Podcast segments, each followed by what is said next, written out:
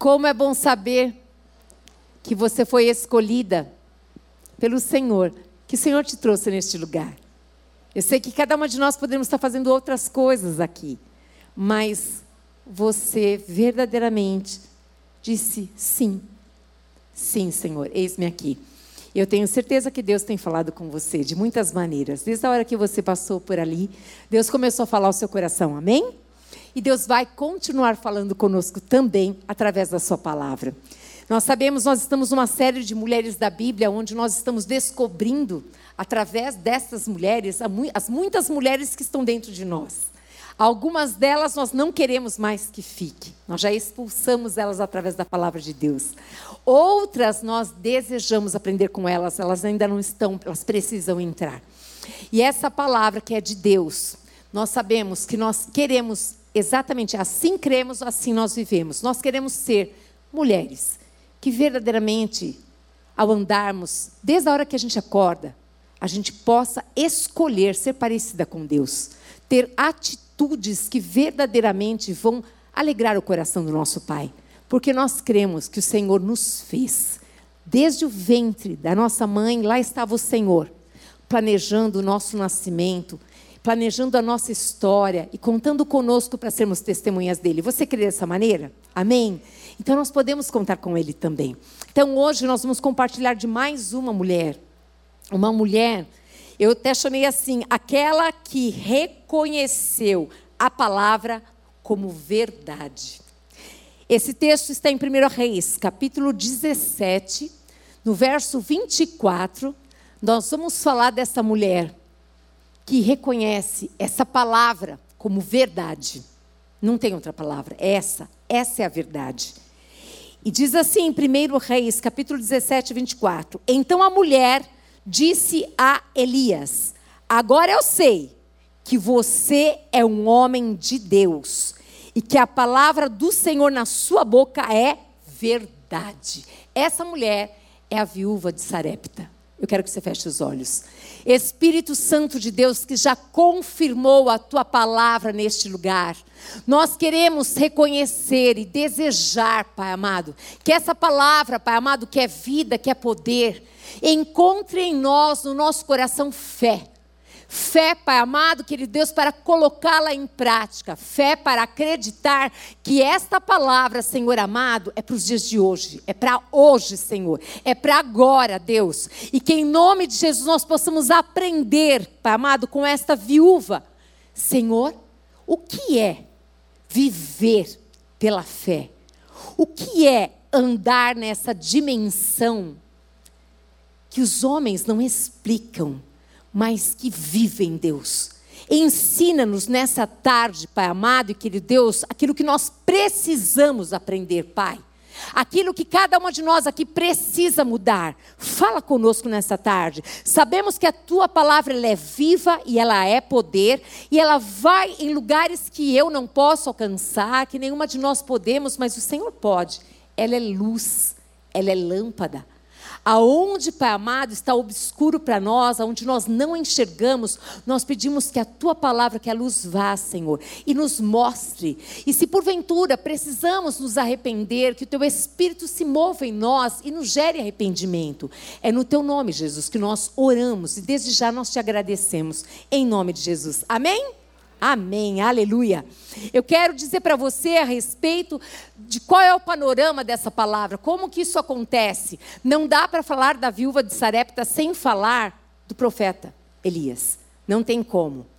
É, é interessante como Deus ele planeja as suas coisas, como Deus ele age, como Deus ele faz. É interessante saber que eu e você, nós não, viva, nós não vivemos quando Deus foi lá e nos fez, não era com o propósito de vivermos para nós. Nunca, nunca foi e nunca será.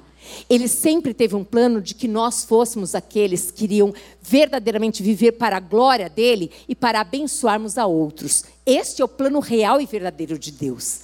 E nós sabemos que Deus, no meio de ocasiões tão difíceis, Ele levanta homens e mulheres.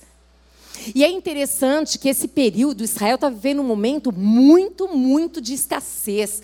Um, um momento de, de, de grande escassez em todas as áreas, começando pela própria fé.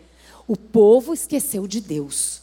O povo, aquele povo que viu milagres acontecendo, aquele povo que viu Deus fazendo coisas maravilhosas e grandiosas, aquele povo foi se perdendo aos poucos. Aquele povo foi escolhendo não priorizar a Deus. Aquele povo foi escolhendo não colocar a palavra de Deus em prática. Aquele povo foi fazendo escolhas de colocar outras coisas nos lugares, inclusive outros deuses.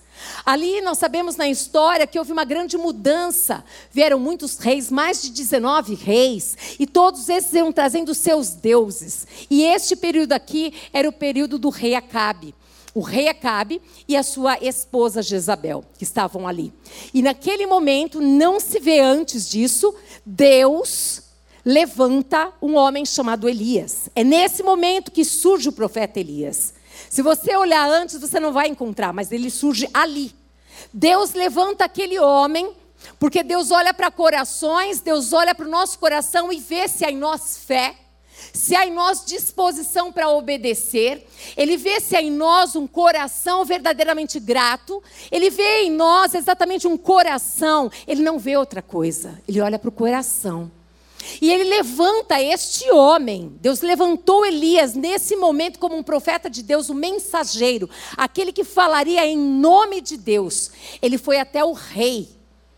Imagina ele indo até o rei. Primeiro, para ir até um rei, tinha uma certa burocracia. Mas quando Deus manda um homem uma mulher, o caminho já está aberto, é só ele ir. Ele não vai encontrar de forma alguma, não tem como impedi-lo. Deus já cuidou de todas as coisas. E ele foi até este homem, para dizer até este rei que tinha colocado ali vários deuses. Ele foi para dizer a ele aquilo que Deus havia colocado no seu coração, na sua boca. Ele disse: Assim diz o Senhor. Depois ele disse: Olha, não vai chover durante três anos e meio.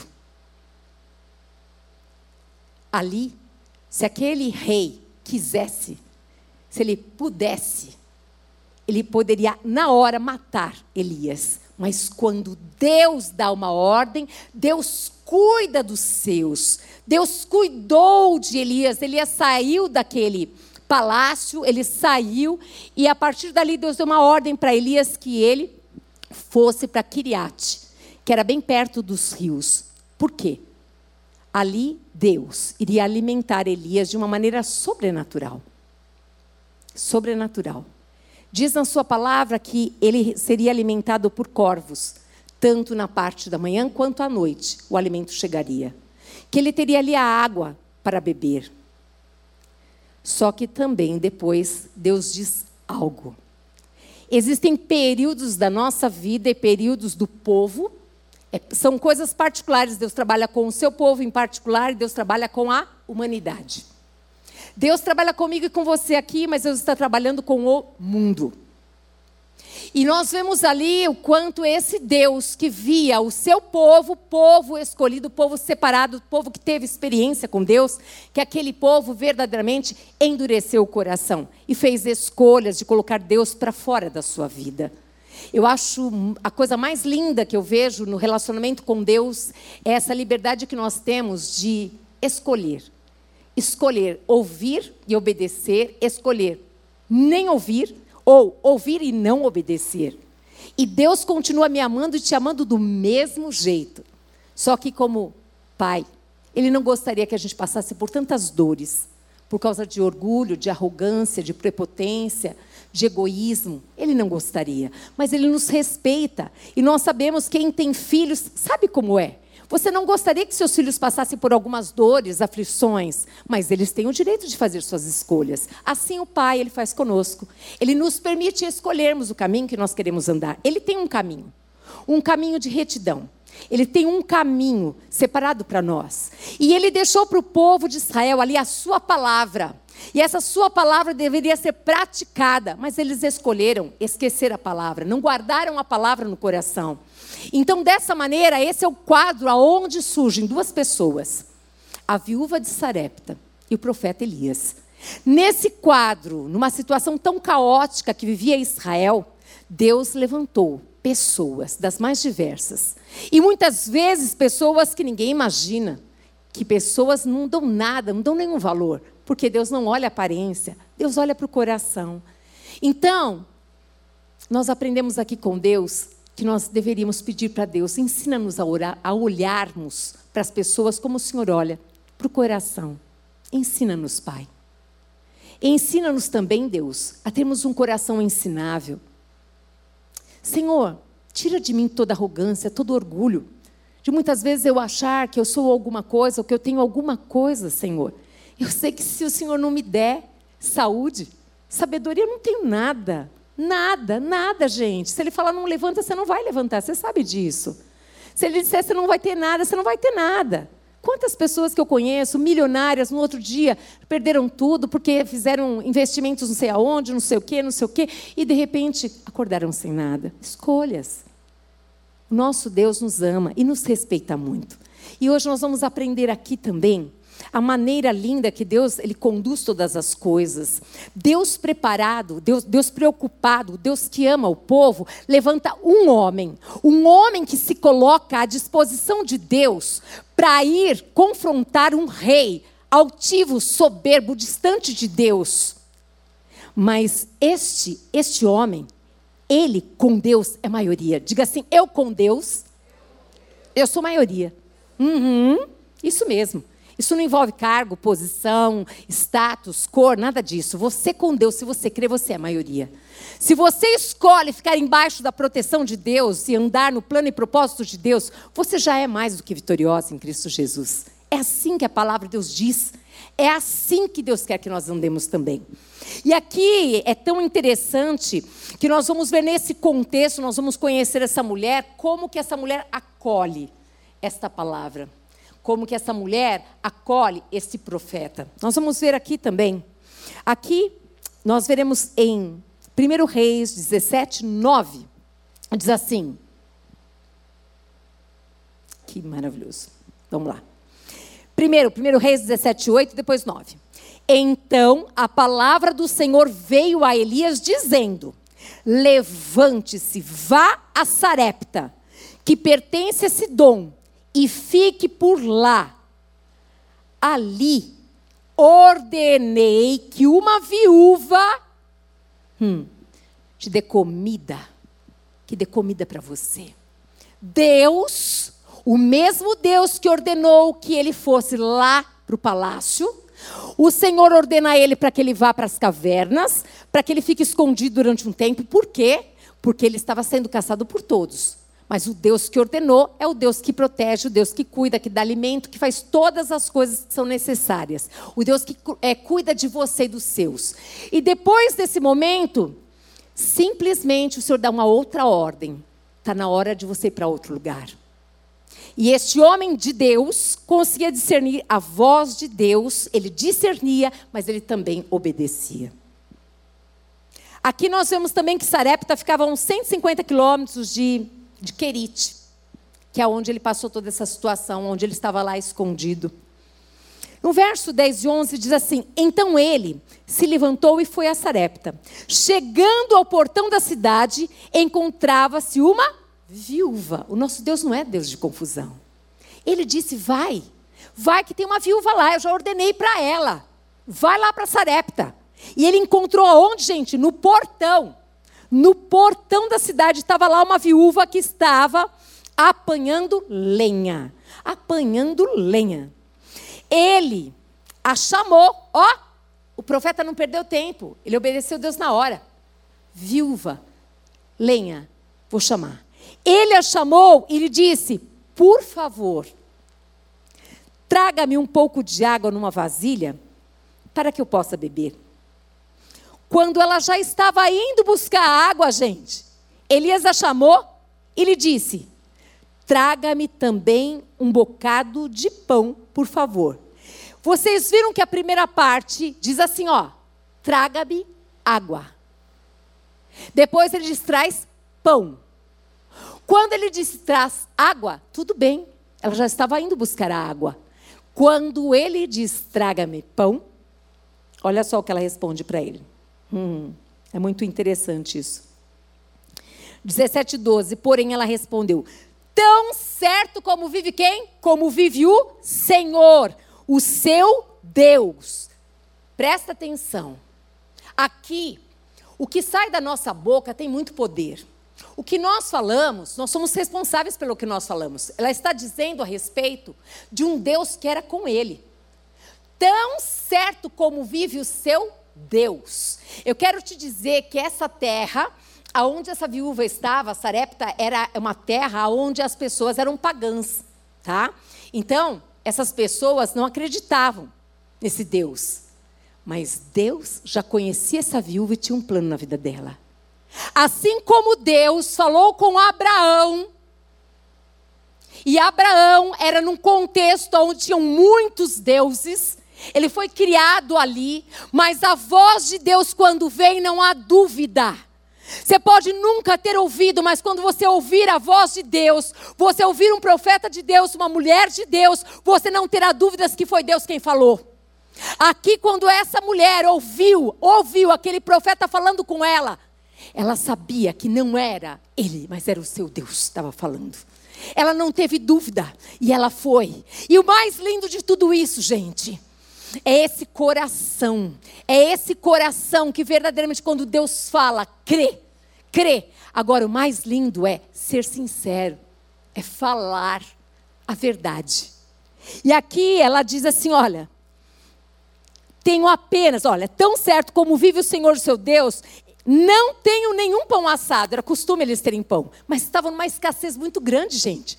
Tinha uma escassez de água, escassez de alimento, escassez de tudo. Por quê? Porque o profeta falou que não ia chover e não chovia mesmo. Tanto é que ele estava saindo daquele lugar em Kiriate, porque a água já estava encerrando. E aí o Senhor manda ele para outro lugar, para Sidom. E lá tinha uma viúva. Eu fiquei imaginando, será que esse profeta, eu, eu aqui me colocando no lugar do profeta, pensando assim, hum, ah, com certeza lá deve ter uma água muito boa, deve ter uma comida muito gostosa. Dá um glória a Deus aí. Falei, eu acho, eu acho que ele deve ter imaginado muitas coisas ali. Eu, eu fico pensando, eu, Marília, pensando, né? Mas antes de eu avançar um pouquinho, quero voltar aqui um pouquinho atrás. Eu vejo nessa situação de Elias uma situação de humildade. Nós estamos falando de um homem que teve a ousadia de ir para um palácio, de falar com o rei, e ele disse com clareza as palavras que Deus colocou na boca dele, e ele disse que não ia chover, e ele sabia que não ia chover. Só que aqueles homens não acreditavam que aquele homem, daquela boca, sairia uma palavra profética. A palavra, quando vem de Deus, ela tem poder, gente. A palavra, quando vem de Deus, verdadeiramente Deus, ele faz acontecer. É sobre a palavra. Deus tem compromisso com a verdade. Eu vejo uma humildade desse homem aqui, mas eu vejo um Deus trabalhando ainda no coração deste homem. O Deus que cuida, o Deus que cuida, é aquele Deus que usa o homem para fazer o milagre, mas cuida do coração do homem que fez o milagre. É o Deus que leva ele para um lugar mais humilde, um lugar aonde ele precisa se enxergar e lembrar de que tudo aconteceu porque Deus é com ele. Eu e você não somos nada, mas aquele que tem Deus tem tudo. E o cuidado de Deus agora é trabalhar para que a humildade prevalecesse no coração deste homem de Deus que ele se permitisse ser alimentado por uma viúva, por uma mulher. Vocês sabem que o contexto da época, a mulher não valia nada. A mulher não entrava nem na, na contagem, no censo. Mulher e criança é como se não existissem. A mulher não tinha peso nenhum. E aí ele vai ser alimentado por esta mulher. Maravilhoso de tudo isso é que um homem de Deus, uma mulher de Deus, consegue acreditar no Deus que manda e ordena que Ele tem o melhor para você e para todos aqueles que Ele quer envolver nessa história. E ele foi exatamente para este lugar, e eu fiquei pensando muitas coisas a respeito disso, de como talvez ele estivesse sonhando que lá seria bem diferente. Agora ele não ia ser mais alimentado por corvos, por animais. Imagina um corvo que deixa para você a comida aqui ó, de manhã e de noite. Quem é que manda no corvo, gente? O nosso Deus. Quem manda no clima, na temperatura, quem manda em tudo? O nosso Deus, gente. É o nosso Deus. Ele dá ordem. Vocês se lembram? Eu estava lembrando esses dias, eu, eu, acho que deve ter ainda, não sei. Mas aqueles pombo correio. Você sabe que muitos anos da minha vida eu não acreditei, achava que isso era só historinha que passava na TV? E existia esses pombo correios que eu acho que deve existir hoje também, porque naquela época, lá atrás, há milhares de anos atrás, como é que se fazia para chegar uma notícia a algum lugar? Então tinha como que se adestrava esses, esses pombos. Gostaria, se alguém sabe, depois me ensine, me fale sobre, porque eu acho muito interessante isso, não é? Eles levavam exatamente a mensagem onde tinha que ir. Como assim? Não sei. Se você souber, depois me explica, que eu estou super curiosa. Mas é o Deus que cuida.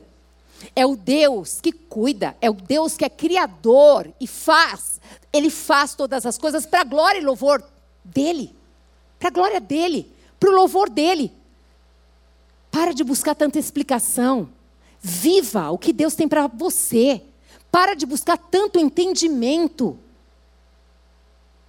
Simplesmente falar, Senhor, eu quero ter um coração grato. Grato porque pelo tudo que o Senhor já fez hoje, Senhor. Eu acordei, eu estou andando, eu estou falando, eu tenho comida, eu tenho pão. Começa a agradecer. Começa a viver desse jeito, grato, grato, grato.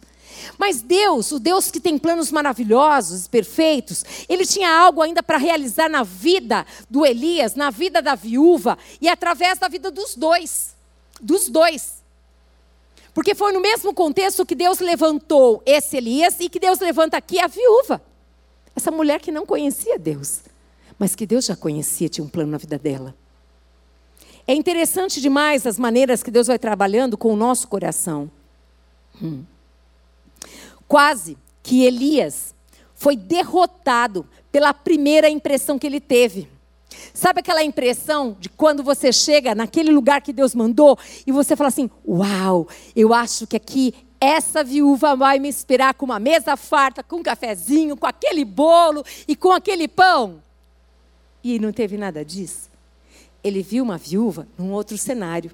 Sabe como que era essa viúva? A palavra de Deus diz que ela era uma viúva Primeiro, viúva. Viúva. Segundo, não, mulher, viúva. Depois de ser mulher, viúva, pobre. Pobre. Pobre. E depois de ser pobre, vai vendo, imagina o, o Elias aqui olhando para esse quadro, ó. Mulher, viúva, pobre e ainda tinha um filho para sustentar. E agora? Tudo aquilo que eu pensei, uau, como é que vai ser isso? Só que este homem de Deus, este homem de Deus, quando ele viu aquele cenário, ele não parou por aí. Ei, não pare na primeira impressão que você teve. Se Deus mandou, se Deus falou com você, vá até o final. Não pare nas primeiras lutas e dificuldades que surgem na sua vida. Porque senão, aquele melhor que está por vir, você vai perder e outro vai desfrutar. Não faça isso. Não faça isso. E aqui, este homem, o Elias, nessa situação aqui, talvez, não sei, eu estava pensando sobre, talvez ele tivesse vontade de falar: hum, errei o endereço, ir para outra mulher, deixa eu procurar. Só que tem alguns segredos muito interessantes aqui. O nosso Deus não erra, gente. O nosso Deus é um Deus de propósitos e de planos. O nosso Deus, ele sabe muito bem o que ele faz, com quem ele faz, da maneira que ele age. Pode ter certeza disso, ele não erra. Não erra. Diga assim comigo: a minha, a minha obediência precede a provisão. Vamos falar de novo? A minha obediência precede a provisão. Este homem obediente, o que aconteceu com ele? A provisão chegaria.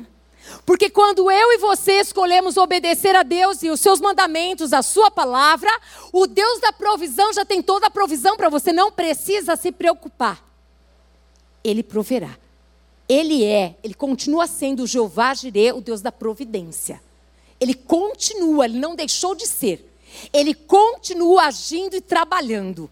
É necessário que você faça o que Deus mandou fazer. Vocês ouviram aqui que o Elias, ele simplesmente, ele foi e obedeceu tudo que Deus foi falando, ele foi fazendo. Vamos lá. 1 Reis 17, 12. Eu falei para vocês do que a mulher respondeu para ele.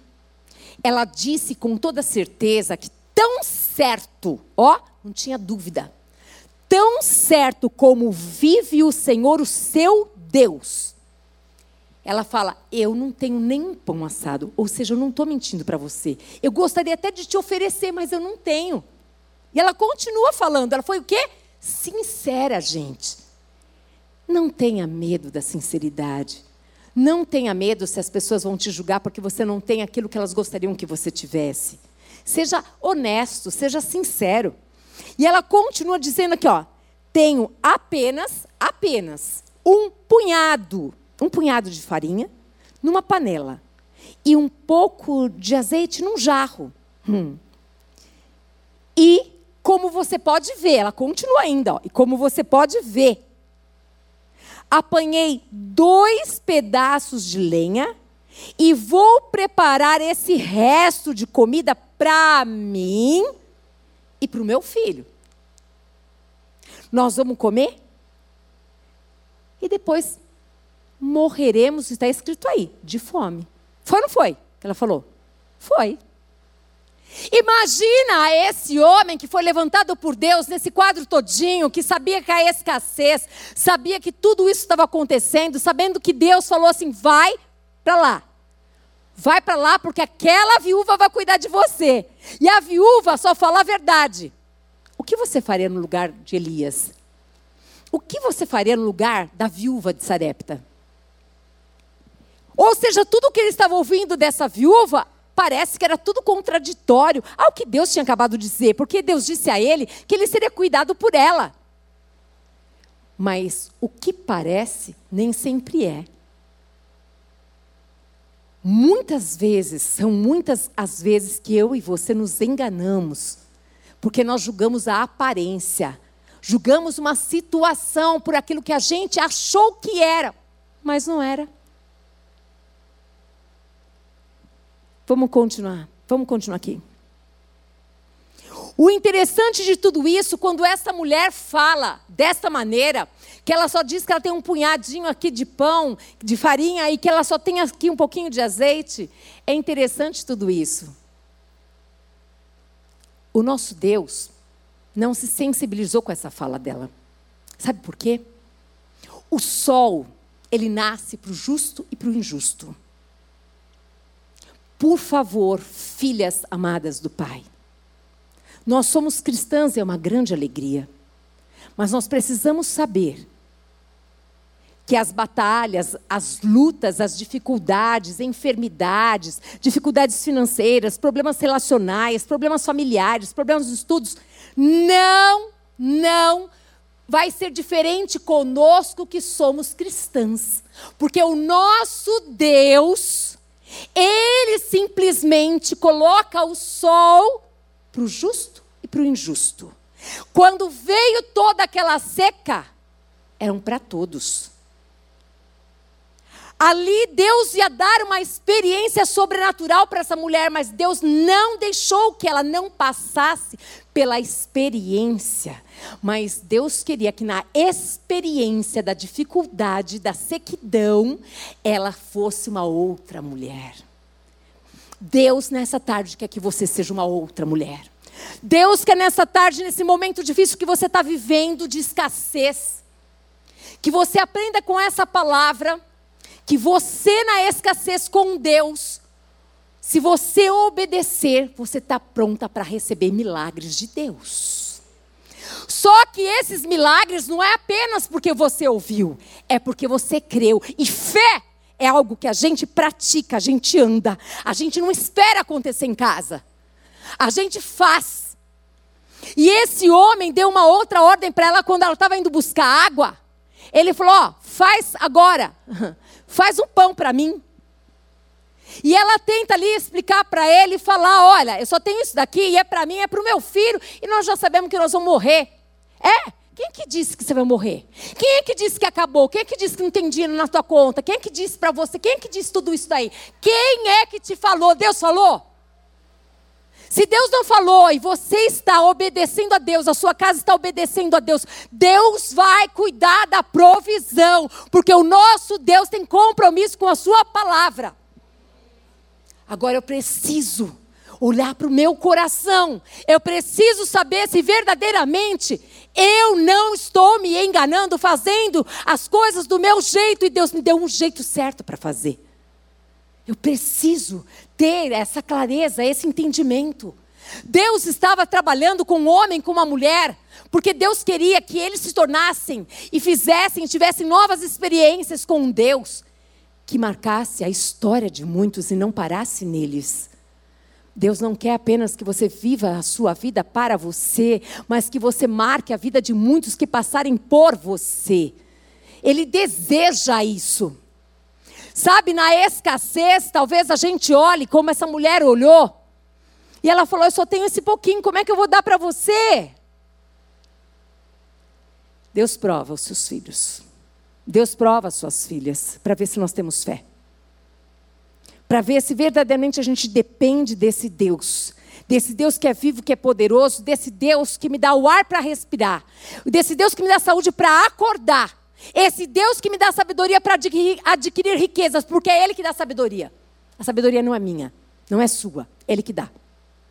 É esse Deus que eu estou falando, é esse Deus da Bíblia, é esse Deus que eu creio, e é esse Deus que eu prego. Mateus 5,45 diz assim: Ele faz o seu sol nascer sobre maus e bons e vir chuva sobre justos e injustos. Você está conseguindo entender que, por enquanto, eu estou te contando de um cenário de escassez de escassez de fé, de escassez de obediência, de escassez de água, de escassez de alimento, de escassez de paz. Eu não sei se você conhece esse cenário. Eu não sei se você está vivendo esse cenário, mas eu sei que neste mundo tem muitas pessoas vivendo este cenário. E é um cenário que eu e você podemos ajudar pessoas a sair deste cenário. Porque nós temos um Deus da esperança. Nós temos um Cristo que é vivo e que reina e que conhece cada pessoa e cada vida. Nós temos um Cristo que aguarda e espera que cada um de nós olhemos para o próximo como ele olha, com misericórdia e compaixão, e que não deixemos passar aos nossos olhos despercebido. Ali tem uma pessoa necessitada. O que eu vou fazer com ela? Nós não podemos nos encaixar naquela caixinha daqueles que dizem: eu não tenho nada a ver com isso, nem é meu parente, e até alguns parentes não estou nem aí. Se você está nesse lugar e você é assim, que bom que você veio. Hoje você está conhecendo o Deus que te ama. E você está entendendo que nada é seu, que nada é meu, que é tudo dele. Que tudo que nós somos, tudo é tudo. E tudo que nós temos não é nada nosso. Nós somos só apenas mordomos do Senhor. Se Ele falar para dar, pode dar. Sabe por quê? Porque a Bíblia diz que é melhor dar do que receber. Que você vai ser a pessoa mais feliz, bem-aventurado é, porque é mais do que feliz, não é feliz, é mais do que feliz aquele que dá do que aquele que recebe. É tão interessante, esses dias eu estava falando com uma pessoa e eu estava lembrando, conversando com ela, e estava lembrando, puxa, que coisa linda que você está vivendo. Né? Há pouco tempo, ao, ao ano, ao ano passado, você estava nesse lado de cá, precisando receber, passou por momentos tão difíceis, dificuldades muito grandes, dificuldades X, financeiras e outras mais. E hoje você está do lado de cá. E ela disse, pastora, não há lugar melhor do que esse. Esse de poder dar esse de poder abençoar, esse de poder cuidar de pessoas, esse de poder ouvir as pessoas e falar assim: peraí, eu vou falar com meu marido, eu quero ajudar essa pessoa nisso, eu quero fazer aquilo, aquilo outro. Ela falou assim: verdadeiramente, só quem passa, só quem sabe que está do lado de cá, quem um dia passou dificuldades, sabe o valor que é quando alguém olha para você, não com dó, mas olha para você, tudo isso vai passar. É só uma fase da sua vida. É só uma fase. Você vai um dia dizer: passou. É isso mesmo. Isso nas áreas mais diversas. Na área da saúde, na área financeira, na área familiar, em todas as áreas, gente. Nosso Deus é um Deus de provisão. Só que Deus é um Deus lindo. É um Deus que nos respeita. É um Deus que Ele dá ordem e aguarda, e anseia e espera que nós obedeçamos. E se nós obedecermos, nós sabemos muito bem, porque a palavra garante que nós vamos comer do melhor da terra, não há dúvida disso. Mas também, se nós não obedecermos, também está escrito na palavra de Deus: bênçãos e maldições. Deuteronômio 28. É só isso. E aqui nós continuamos vendo esse cenário aqui, que era um cenário aonde o um cenário também de perversão, de apostasia, é nesse cenário que surgem essas duas pessoas. É nesse cenário da pandemia que surgiram muitas pessoas, muitas, muitas delas, muitas delas fervorosas na fé, outras, outras desapareceram na fé. Outras ficaram para trás, outras se revoltaram com Deus, outras e sempre será assim, gente, porque as escolhas somos nós quem fazemos de continuarmos acreditando que o nosso Deus continua sendo soberano e Deus. Porque nessa pandemia, eu quero dizer uma coisa para você: Deus mexeu com o mundo todo porque Ele é Deus. Ele é soberano e Ele é todo-poderoso. Jesus, Ele está voltando e não há dúvida disso. Agora, cada um vai escolher alimentar o seu espírito com a palavra de Deus e exercitar a sua fé ou alimentar a sua carne com as suas vontades e com a sua desobediência. São escolhas. E aqui eu e você, nós verdadeiramente surgimos, cada um aqui com um propósito diferenciado. Eu tenho certeza que cada um aqui tem uma história, Deus tem um propósito na nossa vida, e talvez a gente tenha surgido na vida de uma pessoa ou de outra pessoa com um propósito, mas a pergunta é: este propósito que Deus deu a você para fazer, seja para derramar amor no outro, derramar alegria, esperança, paz, abençoar de diversas maneiras, você está cumprindo com o teu propósito de filha de Deus? Pense sobre isso.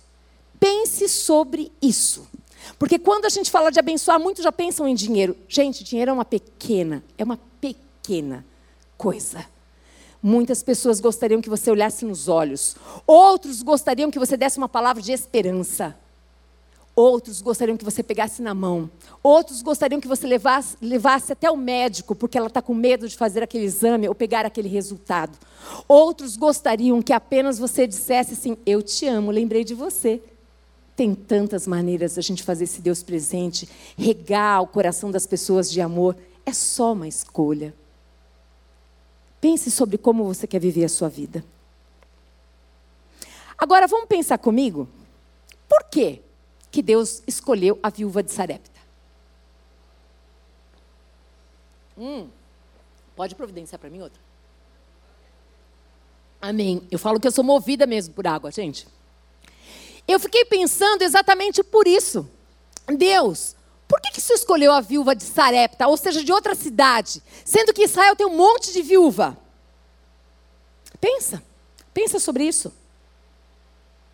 Pensa por que, que Deus escolhe pessoas de outros lugares, de outras famílias, amigos seus e não da sua família. Por que será? Será que lá dentro tem pessoas que perceberam, atenderam a voz de Deus, o comando de Deus, para ajudar o outro? Ou será que Deus tem que usar outras pessoas de outras religiões, de outros lugares, porque o povo dele não ouve a voz, ou ouve a voz e faz de conta que não ouviu? Nós temos uma resposta para isso. Lucas capítulo 4, verso 25 e 26 é uma resposta que eu precisava dela. Eu precisava saber por que é que a viúva de Sarepta foi escolhida numa outra cidade. Por que, que Deus não escolheu as viúvas que estavam ali naquele lugar? Na verdade, eu lhes digo, isso é Jesus falando, que havia muitas viúvas em Israel no tempo de Elias. Quando, olha só, quando o céu se fechou por três anos e seis meses, três anos e seis meses, nenhuma gota de água caiu naquela terra. Haviam muitas viúvas lá naquele lugar. Hum. Reinando grande fome em toda a terra. E Elias não foi enviado a nenhuma delas, a não ser a uma viúva de Sarepta, de Sidom. E Jesus prosseguiu. Eu quero dar uma paradinha aqui. Eu vou voltar um versículo, um versículo 24. De fato, afirma vocês que nenhum profeta é bem recebido na sua própria terra. Aquele homem, Elias, ele tinha dado ao rei uma palavra e ao povo, né? Porque o rei representava o povo, uma palavra que ninguém gostaria de ouvir. Não vai haver chuva. É bom ouvir palavras boas, né, gente? Mas verdade é difícil, não é? Mas é da verdade que nós precisamos. Nós precisamos ser verdadeiros uns com os outros. E é dessa verdade que a gente precisa andar. Graças a Deus, quando nós encontramos mulheres e homens que falam a verdade, que confrontam com a verdade. Verdade é a palavra de Deus. Aquele homem usado por Deus, ele foi confrontar o rei e disse ao rei que não choveria. Por quê? Porque ele estava ali colocando os seus deuses. E ele ia ver que só o Senhor é Deus.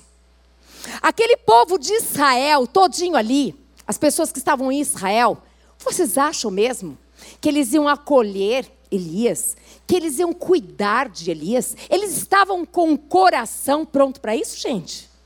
As viúvas estavam prontas para isso, gente? Não, porque o coração estava distante de Deus. A palavra de Deus que diz isso.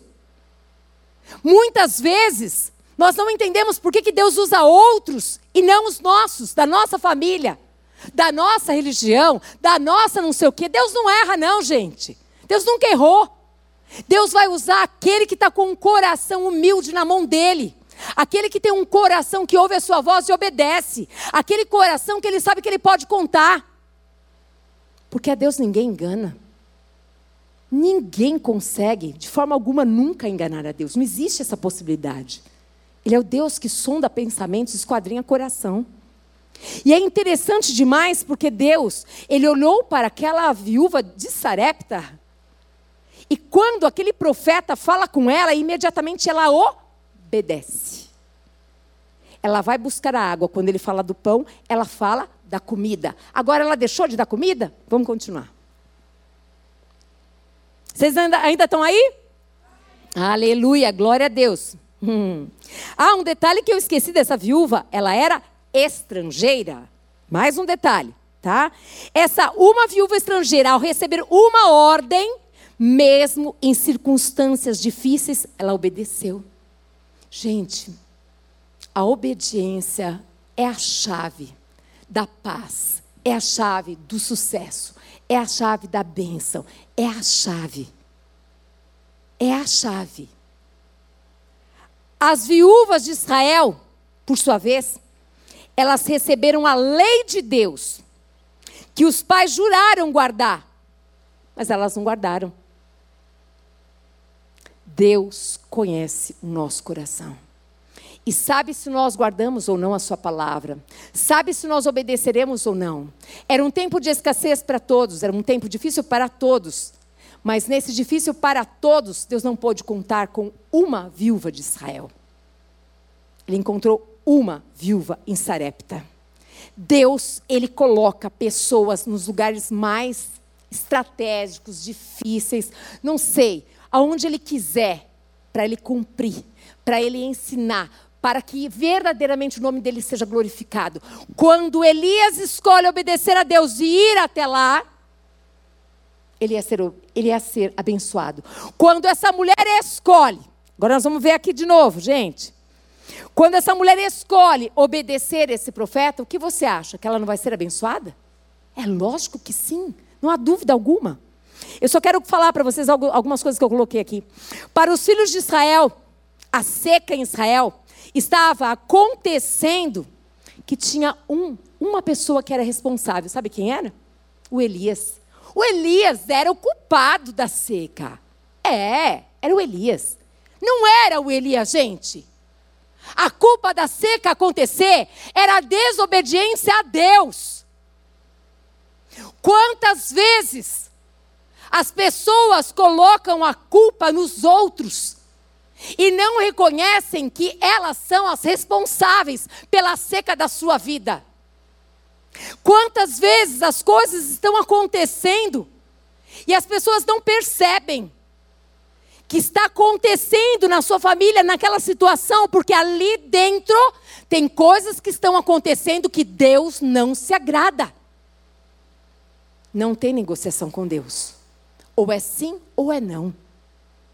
Ou é frio ou é quente, morno ele vomita. É assim, está na Bíblia. É interessante ver como Deus que ama, que nos ama, Ele dá chances para nós recomeçarmos. Essa tarde a palavra está sendo dura? Não. Essa palavra está sendo remédio, cura. Cura, oportunidade para a transformação de vidas. Essa palavra está sendo uma luz para mostrar um caminho que não é um caminho verdadeiro. Mas Ele quer que você viva o que Ele quer que nós vivamos uma vida abundante. Uma vida muito abençoada. Mas não do seu jeito, é do jeito dele. Porque afinal, nós precisamos ser mordomos e não donos. Porque nós não somos donos de nada. Nem do tempo, nem das coisas, nem das pessoas, nem de nada. Nada. Não existe essa possibilidade. Eu acho que com a pandemia foi, ficou bem claro tudo isso também.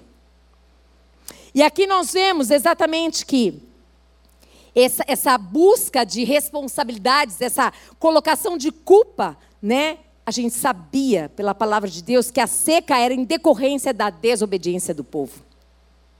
O Senhor levanta esse profeta Elias, levanta essa viúva nesse contexto aonde todos estavam vivendo por si mesmo, preocupados com si, apenas consigo mesmo.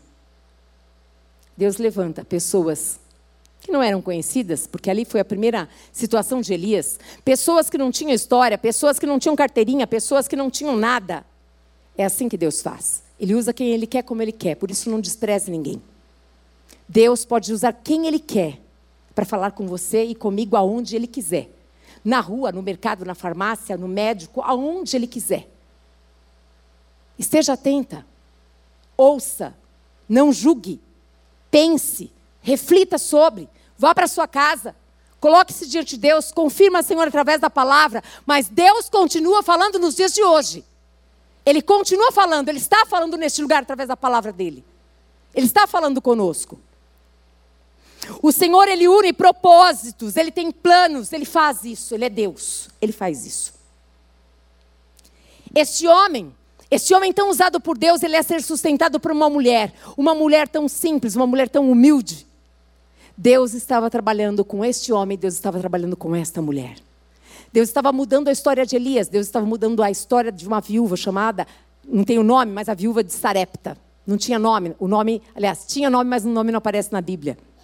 Deus estava trabalhando com um propósito maior que eles não poderiam imaginar. Talvez você, querida, da família que você veio, da história que você tem, você não poderia nunca imaginar que você estaria aqui dentro de uma igreja de crente. Como eu também. Nunca poderia imaginar que estaria numa igreja de crente pregando a palavra.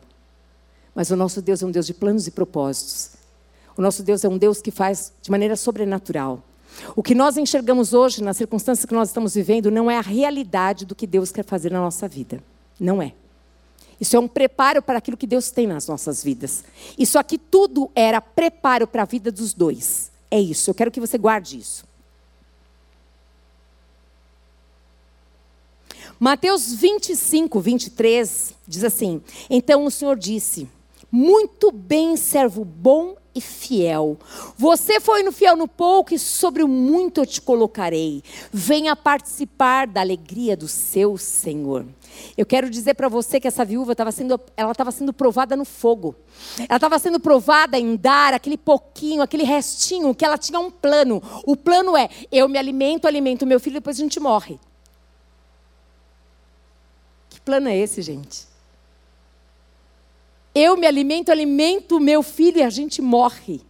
O nosso Deus, como foi bem colocado aqui, é um Deus que faz do caos o sobrenatural. Ele faz milagres e prodígios, ele faz. Só que primeiro, quem tem que fazer o milagre sou eu e você. Sabe qual é o milagre?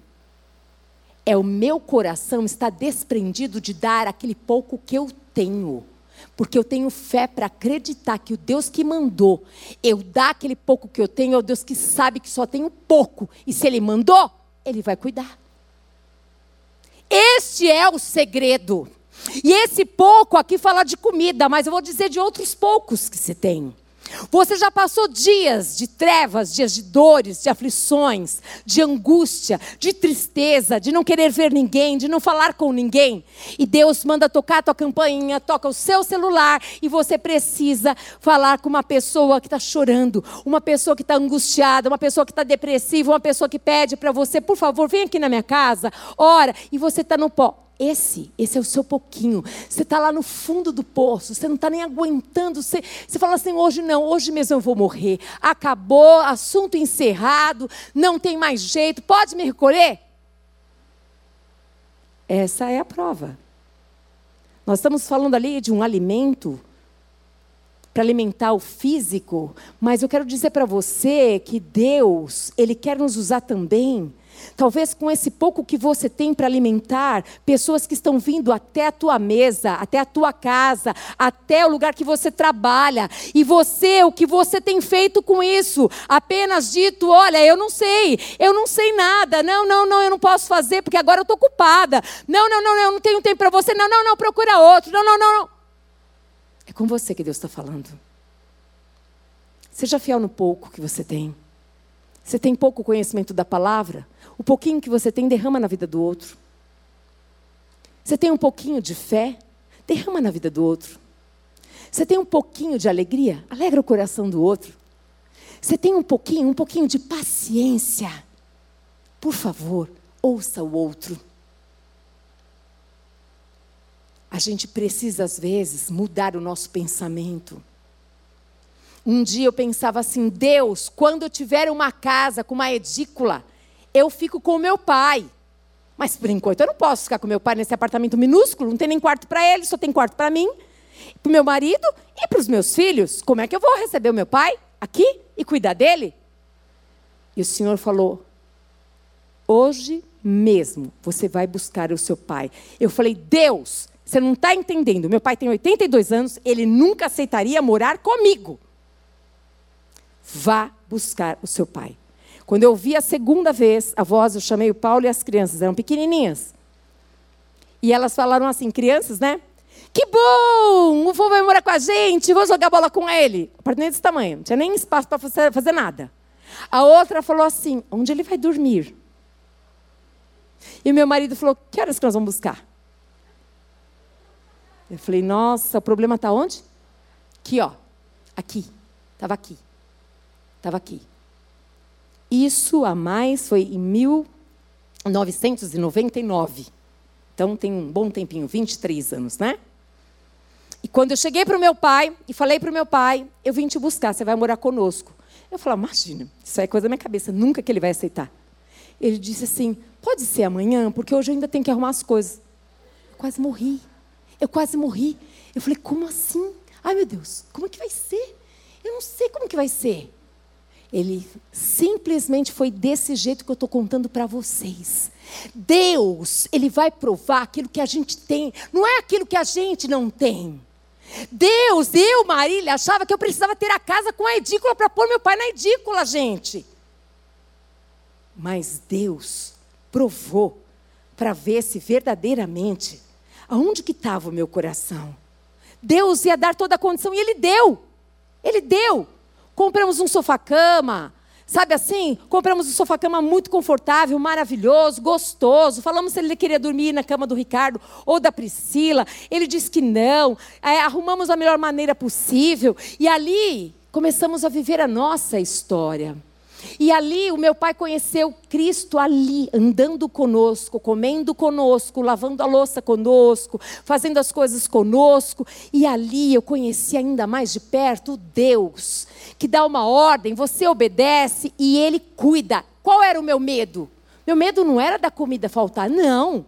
O meu medo era de não saber lidar com o meu pai, e o meu pai com os meus filhos, o meu pai com o meu, com, com meu marido. Meu Deus, isso, será que vai dar certo? Não vai dar certo isso. Olha, são geniosos. Não dá desculpa, não, gente. O Deus que manda você fazer, ele cuida do seu pai, ele cuida de você, ele cuida do seu marido, ele cuida dos seus filhos, ele cuida de todo mundo. Deu certo. Foi bom enquanto durou. Depois Deus recolheu. Eu quero dizer para você: o nosso Deus não erra, mas o nosso Deus prova. O nosso Deus prova para ver até que ponto que nós cremos nele, cremos na Sua palavra e até que ponto que nós somos obedientes. Eu achava que eu precisava ter ainda mais, algo maior para fazer. E eu aprendi ali que não. Eu só preciso obedecer. E Deus faz. E Deus cuida dos detalhes. Nunca brigamos, nunca tivemos problema. Algumas situações aconteceram, ele queria me ajudar, lavava a loucinha de mau jeito. Aí, quando ele saía da cozinha, eu voltava, lavava de novo, ele não percebia. E a gente caminhou. Porque essas coisas eu aprendi. São coisas, tudo isso aí fica aí. Mas a gente vai se permitindo aprender algumas coisas ou não. Às vezes a gente fala, eu não quero aprender isso. E quero continuar assim, dura. Pode continuar. Só espero que você faça escolhas boas para você não morrer sozinha sem ninguém. Difícil isso, né, gente? Por isso que eu tomei água. Uhum. Eu até lembrei de uma coisa engraçada agora. Aprendi, lembrei agora. Sábado eu fui fazer um velório, e nesse velório muitas coisas aconteceram ali. Eu estou aqui com o Espírito Santo de Deus, ele estava comigo lá no velório também, como ele está comigo em todos os lugares. Minha boca é a dele. E aí eu fui né, falar ali, e tinha muitas e muitas pessoas. E aí eu terminei assim, então, vocês estão vendo tudo isso aqui? Sabe o que vai acontecer? O bicho vai comer.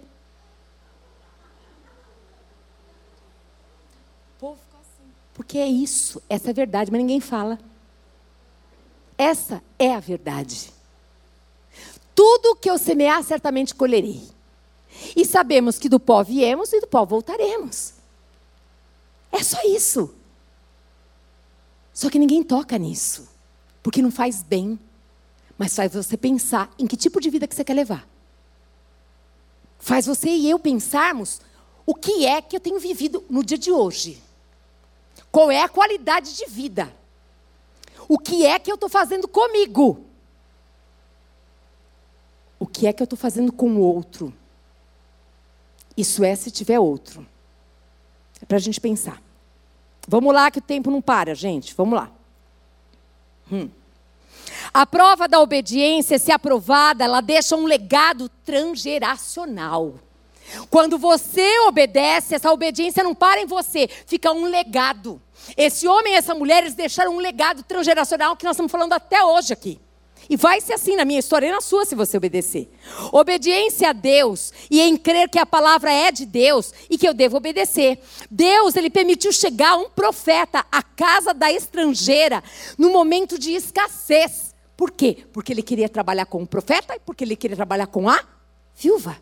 Porque quando Deus, esse Deus é tão lindo, fez você e fez eu também, sabe o que, ele pensou? Eu quero que o meu nome seja glorificado na vida dela, mas eu quero que ela aprenda que ela não pode viver sozinha. Que ela tem que ser um instrumento na vida do outro e o outro tem que ser um instrumento na vida dela. Eu te abençoo e você também me abençoa. Não existe para Deus maiores e menores, existem iguais. Porque Deus olha coração. Esses dias eu estava falando para o meu esposo, eu falei assim, amor, fecha os olhos agora. Ele falou, o que foi? Eu falei, imagina, imagina, ó, Deus está lá em cima no céu. Lá no céu. Aí ele olha para baixo, eu falei, não pode abrir os olhos. Imagina um monte de coração. Ele falou, estou imaginando. Eu falei, mas está imaginando coração preto? Tem preto, tem metade preto, metade vermelho, tem uns vermelhos, tem uns com estrelinha. É assim, Deus vê corações. Deus, ele vê corações. Porque ele tem planos e propósitos, ele trabalha no coração. É no coração, gente. É no coração que sai palavra de vida, como sai palavra de morte. É do coração que sai. O que contamina o outro é o que sai de dentro, de mim ou de você. O que apazigua o outro é o que sai de mim e de você. Pode sarar, como pode ferir. Cuida do seu coração. Abacuque diz aqui no capítulo 3, no versos 17 a 19, ainda que a figueira não floresça, nem que haja fruto na videira, ainda que a colheita da oliveira decepcione e, as, e os campos não produzam mantimento, ainda que as ovelhas desapareçam do aprisco e nos currais não haja mais gado, mesmo assim eu me alegro no Senhor, eu exulto no Deus da minha salvação. Deus, o Senhor, é a minha fortaleza. Ele dá aos meus pés a ligeireza das costas e me faz andar nas minhas alturas. Ah, gente, é isso! É isso! Mesmo que não esteja acontecendo nada, eu só tenho um cadinho na minha casa. Eu só tenho um pouquinho de fé aqui. Mas eu vou lembrar do meu Deus. Eu vou fazer essa oração de Abacuque. Mesmo que isso nada acontecer, eu vou me alegrar no meu Senhor. No meu Deus, eu estou viva. A esperança, eu posso recomeçar hoje. É que você não sabe da minha história, eu não sei, mas Deus sabe. Agora levanta e anda. Começa a andar na fé. Começa a viver essa palavra de vida, porque é essa palavra que vai te levantar. É essa palavra que vai te sarar, é essa palavra que vai transformar a sua história. Não vire as costas para Deus. Lembre-se do que Deus já fez na sua vida. É necessário que se volte lá para o começo. Quem era você? E o que, que Deus já fez com você? E o que Deus já fez através de você? Lembre-se disso. É maravilhoso demais nós lembrarmos disso. E também eu lembrei de uma palavra que até foi falada aqui nesse lugar, porque isso que eu falo é lindo, lindo, lindo ver Jesus confirmar as coisas, que está aqui em Lucas 4, de 1 a 4, aonde Jesus, cheio do Espírito Santo, ele voltou do Jordão, foi guiado pelo mesmo Espírito até o deserto, durante 40 dias, sendo tentado pelo diabo. O diabo tenta, tentou Jesus. Você acha que ele não tenta você? Lógico que tenta. Mas o que fazer com essa tentação? E guardei a palavra no meu coração para não pecar contra ti, Senhor. É me alimentar da palavra de Deus. Nada ele comeu naqueles dias, ao fim dos quais ele teve fome. Jesus teve fome, aqui mostra a humanidade de Jesus, 100% homem, 100% Deus. Então o diabo disse a Jesus: se você é, ó, se você é, está colocando em dúvida, se você é o filho, o filho de Deus, mande que essa pedra se transforme em pão. Mas Jesus lhe respondeu: está escrito, o ser humano não viverá só de pão. Não viverá só de pão. Tá faltando o alimento para essa carne aqui, gente. Mas não é só de pão que nós vamos ser alimentados, não. Muita gente está com a casa cheia de comida, mas está morrendo porque não tem esse pão que vem do céu. Não tem a palavra de esperança, não tem a palavra de vida, não tem, não tem milagre, não tem multiplicação. Até quando? Até quando nós vamos brincar? Não vamos levar a sério a palavra de Deus. Até quando Jesus está voltando e a gente não vai ter a olhar para as pessoas com amor e compaixão, não colocando o dedo, nós não somos melhores do que ninguém nessa terra. Mas levando amor e esperança para tantos que estão precisando de alguém que escute, alguém que fale uma palavra de vida. Até quando tudo isso? Meu Deus do céu. É tão interessante esse Jesus, esse Jesus que fala de uma forma tão maravilhosa. Nem só de pão viverá o homem. Então o diabo, olha lá, ele não parou, não. O levou para um outro lugar mais alto e no instante ele mostrou todos os reinos do mundo. Pensa, tinha um filme que eu esqueci o nome desse filme, quero até lembrar, que, que mostra nessa cena. Eu vou lembrar e vou falar para vocês desse filme. É um filme secular, mas é um filme interessante eu vou lembrar, não sei se é, é, é, o Diabo Veste Prada, mas eu não sei. É um filme interessante porque mostra exatamente uma posição onde ele via todos os reinos, assim, e o diabo ele se colocava e ele falava assim: olha, olha só, gente, esse diabo, ó, olha, olha o que ele falou aqui. O levou para um lugar mais alto, num instante ele mostrou todos os reinos do mundo e disse: Eu lhe darei. Quem é ele para dar alguma coisa? Eu lhe darei todo esse poder e a glória destes reinos, porque isso me foi entregue e eu posso dar a quem eu quiser. Portanto, se você me adorar, tudo isso será seu. Mas Jesus respondeu: está escrito: adore o Senhor, o seu Deus, e preste culto somente a Ele. Aleluia! É isso! Adore o seu Senhor. É na escassez, adore o seu Senhor. Creia que o Senhor está com você nessa escassez, que tem um plano mais elevado para você, que você não está conseguindo enxergar ainda, você não está conseguindo ver, mas não sai da posição de ter fé, de adorar o seu Senhor que nunca esqueceu de você, não vai esquecer de você. Você que precisa lembrar dele. Ah, queridos, a viúva ela começa a experimentar os milagres. Aonde? Diga assim: a, viúva começa a experimentar. O milagre na cozinha. Quando essa mulher começa a cozinhar, o milagre começa a acontecer. Ela vai para a cozinha e começa a pegar aquela farinha, ela começa a pegar aquele azeite, e daqui a pouco aquela farinha que era pouquinho multiplicou, aquele azeite que era um pouquinho de nada multiplicou, mas ela foi até a cozinha. Vocês percebem? Vocês percebem o que é a obediência? Eu não fico discutindo, eu obedeço. Eu obedeço. Ela foi até a cozinha, começou a preparar, e ali o milagre começou a chegar na cozinha dela, gente. Ela começa a fazer aquela comida, e ela começa a fazer aquela comida, e ali o milagre começa a acontecer de maneira sobrenatural. Ela se explicou para quem? Ela se explicou para o Elias. Ela falou: Olha, eu, eu só tenho isso. Mas Deus é bom demais. O Elias não abaixou a cabeça, não. O Elias não concordou com ela, não. Ele podia ter falado: tá bom, mulher, come você, come você e o seu filho, que eu estou indo para outro lugar agora. Não! Ele sabia que o Deus que ordenou para ele ia até lá. Ele ia fazer o milagre acontecer. Então vamos para a gente encerrar aqui. 1 Reis 17, 17 a 24. Olha que coisa linda aqui. Ah, não, peraí, ainda não, ainda não. Aí, quando ela foi para a cozinha, começou verdadeiramente a fazer as coisas, ver os milagres acontecendo. Essa mulher era a mesma que nós começamos a contar a história, você acha? Você acha que ela era a mesma mulher? Não, ela não era mais a mesma mulher. Aquela mulher experimentou o que era. O que era ouvir a voz de Deus e obedecer? A voz de Deus que saía da boca daquele homem daquele profeta que Deus usava os profetas para falar com o povo naquela época. Quando ela foi para aquela cozinha e ela começou a obedecer a fazer a comida, ela percebeu ali que o milagre acontecia. Aquele pouquinho de azeite Deus multiplicou, aquele pouquinho de farinha Deus multiplicou. Os pães começaram a serem assados, a comida começou sendo feita. Você responde para você mesmo. Às vezes que você fez o que Deus mandou, você se sentiu pior ou melhor? Às vezes que você orou por alguém quando você estava no pó, você sentiu melhor ou pior? Às vezes que você foi visitar alguém quando você estava esgotada, cansada, sempre você vai se sentir melhor. Sempre. Não tem dúvida. Mas aí a história não para. Algo acontece, porque na nossa vida não para. É só quando Jesus voltar.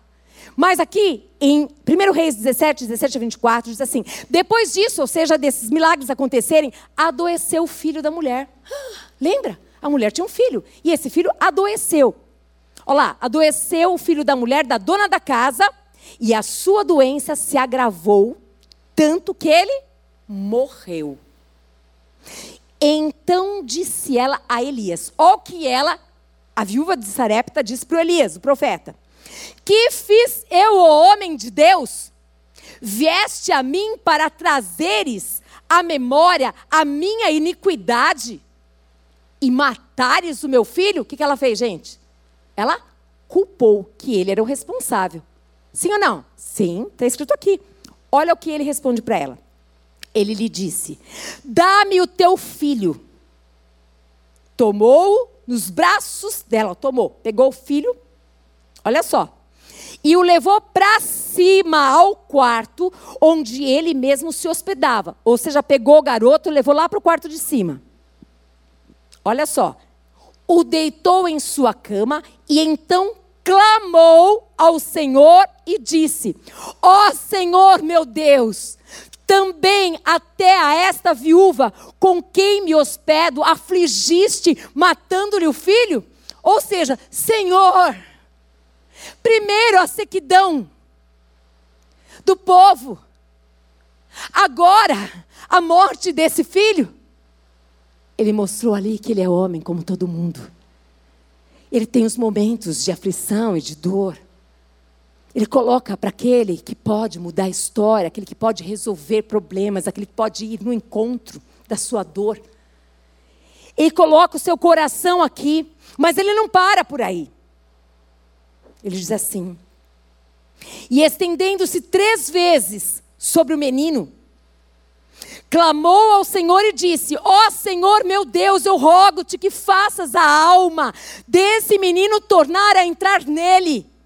O Senhor atendeu a voz de Elias, e a alma do menino tornou a entrar nele e reviveu. Glória a Deus!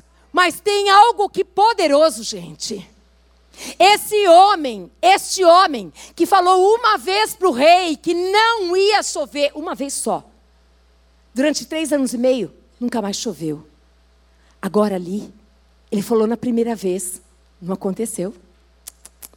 Como vocês acham que ele estava se sentindo? Deus, Deus, o Senhor mandou eu vir aqui, eu vim. Deus, eu estou te clamando. Aí ele vai, ó, segunda vez, ele clama. Sabe o que mostra aqui? Não pare, não pare, continua, não desiste. Deus é Deus. E aí o que ele fez? A terceira vez Deus ouviu o seu clamor. Deus tratou com Elias, mostrando para Elias ali a total dependência dele do Senhor.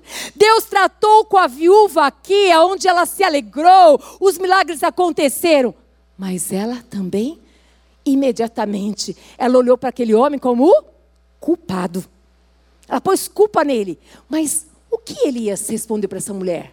Ele justificou alguma coisa, gente? Nada. O que, que ele fez? Tomou uma atitude. Vou ajudar. Vai ajudar quem te acusou? Aham. Uhum. Vou ajudar. Podia falar assim: olha, eu vim aqui, Deus falou que você ia cuidar de mim, agora isso aí não pertence, vou embora. Podia ou não podia? Eu quero que você saiba de uma coisa.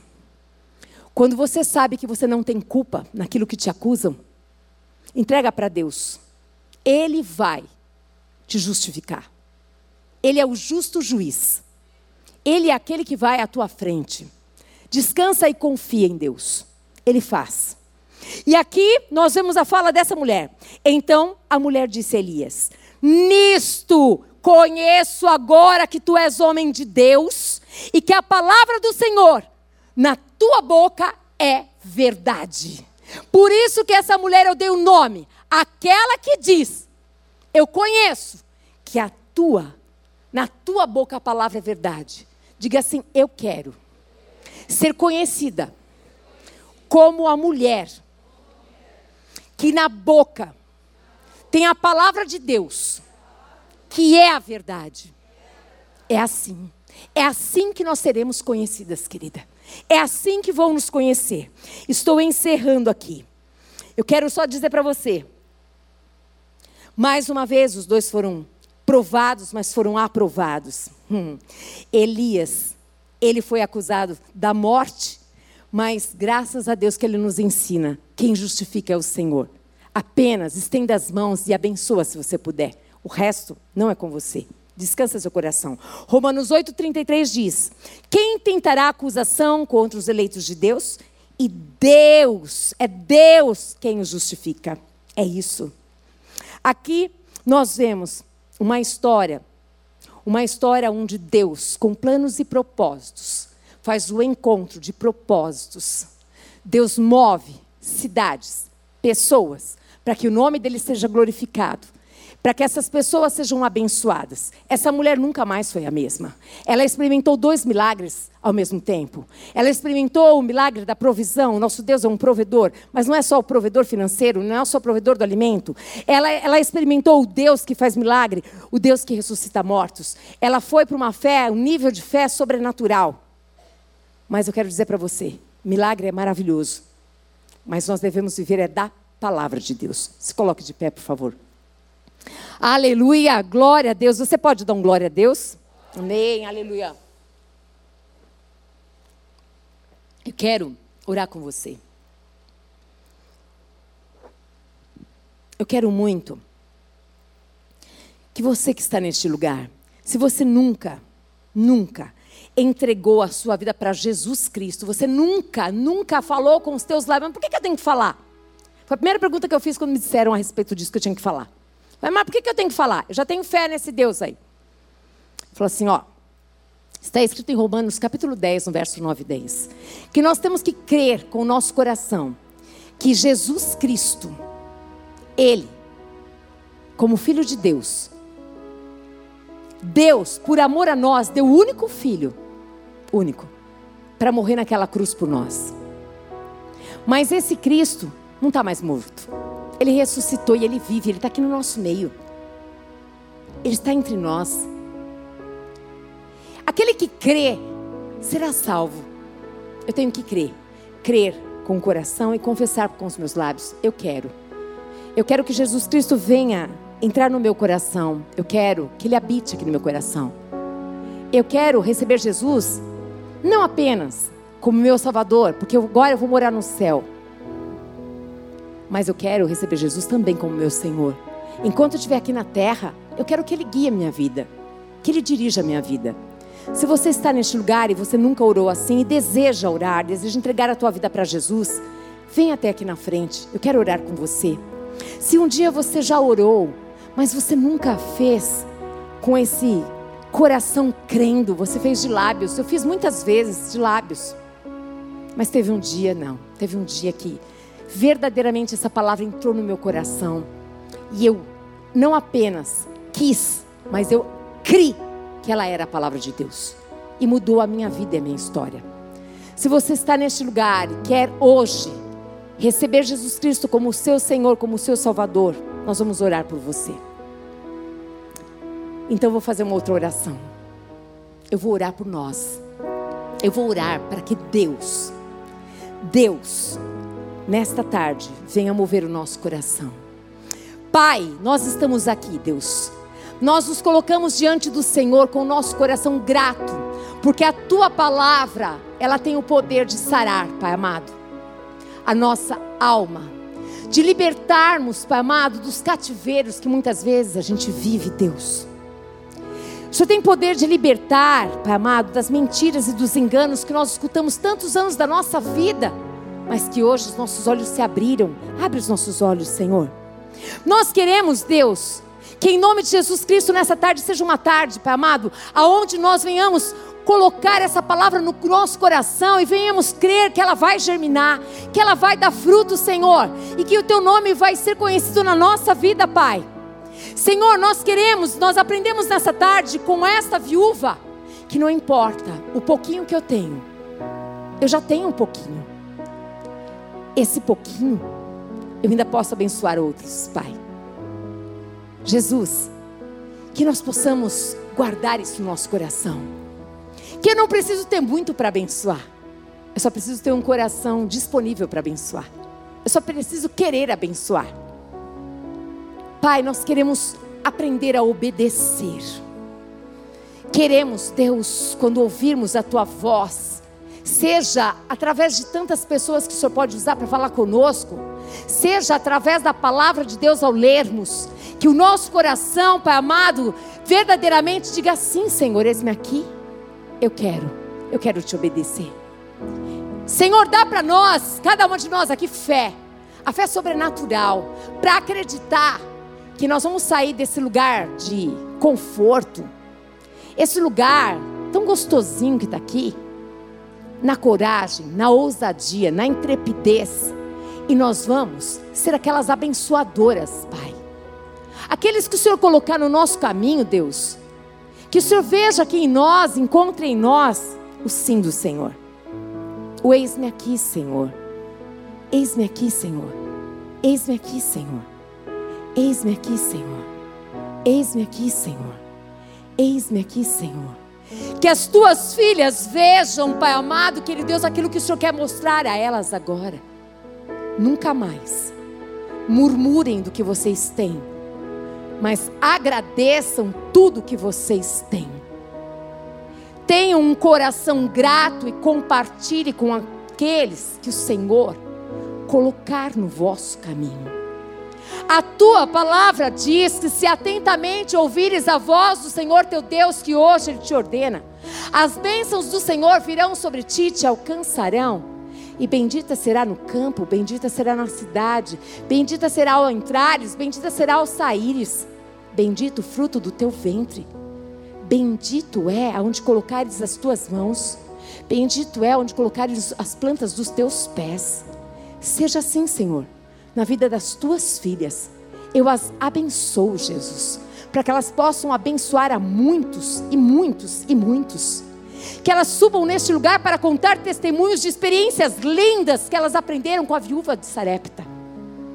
A ouvir, a obedecer, a compartilhar o que eu tenho. Porque o Senhor nunca vai pedir para nós aquilo que nós não temos. Que a graça do Senhor Jesus Cristo, que o amor do Deus Pai e que as doces consolações do Espírito Santo de Deus seja sobre a sua vida, sobre a sua família, em nome de Jesus. Amém. Aleluia! Glória a Deus. Senhor, recebe a honra, a glória, o poder e a exaltação é tua, Pai, em nome de Jesus. Deus abençoe.